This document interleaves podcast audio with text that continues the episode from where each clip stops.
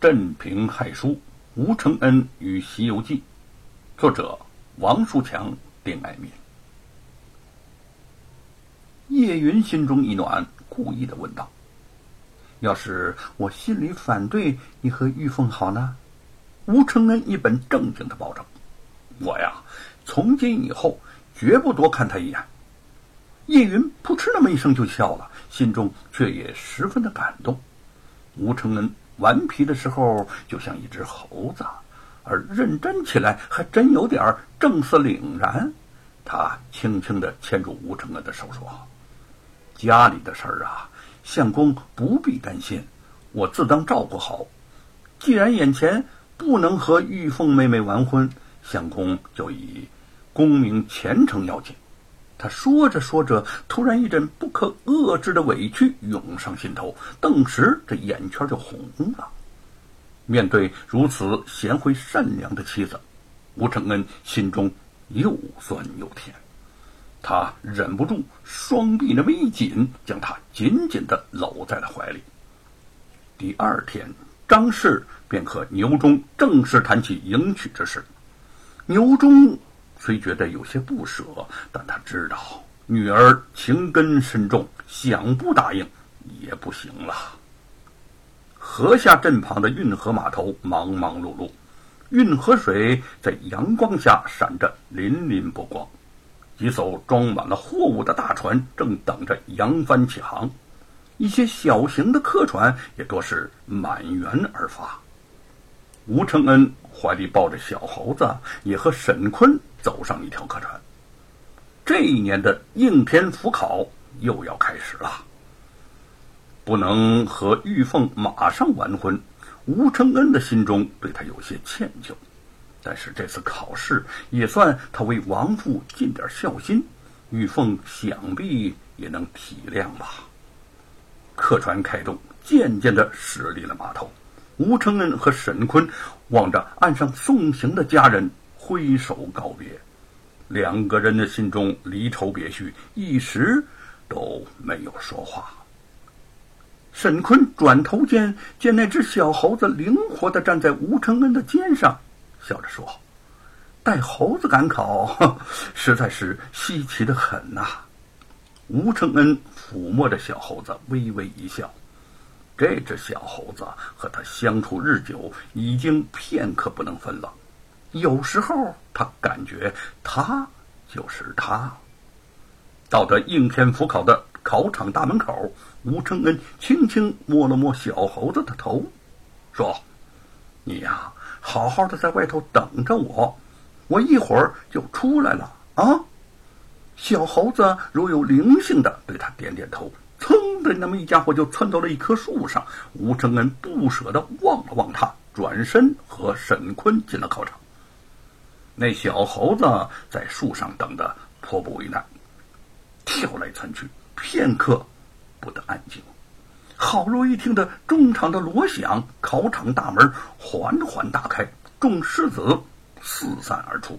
他伸着脖子四处的张望，突然看见吴承恩与沈坤说说笑笑的走出。未等吴承恩抬头找他，这个小猴子已经从树上一跃而跳。跳到了吴承恩的肩上了，吴承恩开心的拍拍他，哈哈哈，等急了吧？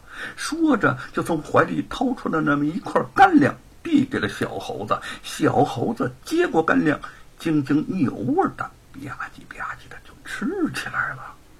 承恩，哎，沈坤，沈坤，我可找到你们了。沈坤正在和吴承恩说些什么。便看到一个人从众多狮子中冲他们猛烈的挥手，两个人细细一看，哎，竟是李春芳啊！一年之前相约考场再见的三个年轻人，果然在此处相遇了。久别重逢，都是惊喜不已。李春芳一眼便看到了吴承恩怀中的小猴子，奇怪的说：“哎，承恩呐！”怎么还把猴子给带来了？邪猴赶考，怕是一时的佳话了吧？吴承恩狂傲的一笑：“哎呀呀呀，好啊好啊！能与灵猴结缘者，非我吴承恩莫属啊！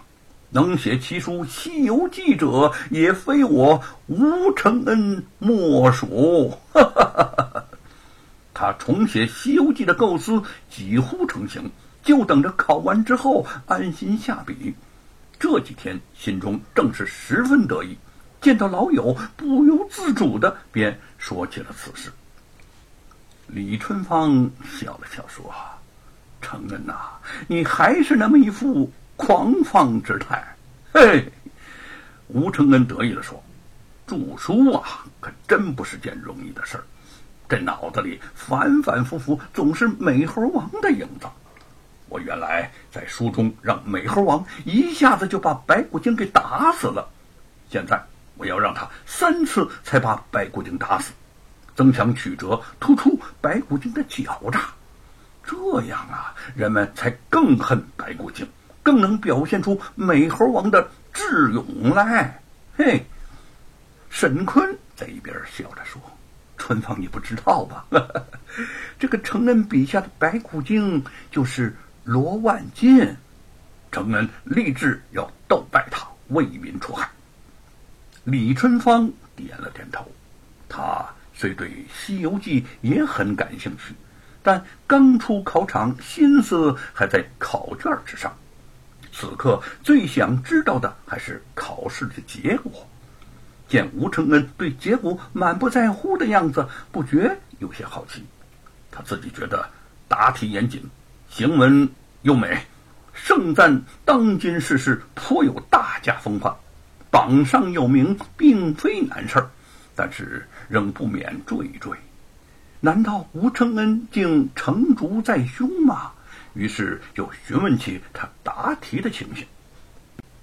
吴承恩坦荡相告：“我以时下皇上推崇佛教一事谈起，可谓酣畅淋漓、针砭时弊，抒发我渴求公道的胸臆，劝诫皇上不能把对佛教中的仁爱留为空谈。”沈坤和李春芳相顾失色，天下题目可做的那么多，这个吴承恩竟选了这么容易授人以柄的文章。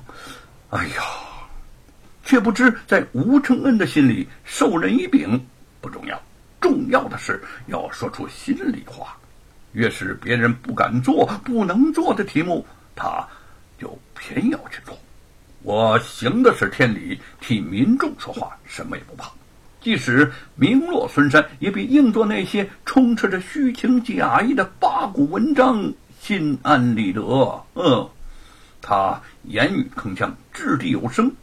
李春芳性格温厚，争不过他，只得无奈地说：“文无定法，我们各有各的见解，也是常理之中的事情。”反正这个试卷已经交上了，就像你说的那样，听天由命吧！哈哈哈哈哈哈！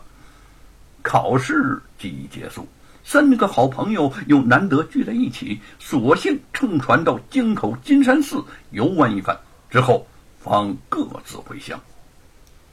见吴承恩平安归来，玉凤及家人都十分欣喜。玉凤一时还改不了口，只以吴公子相称，被吴承恩温和的纠正多次，这才改口称他为承恩。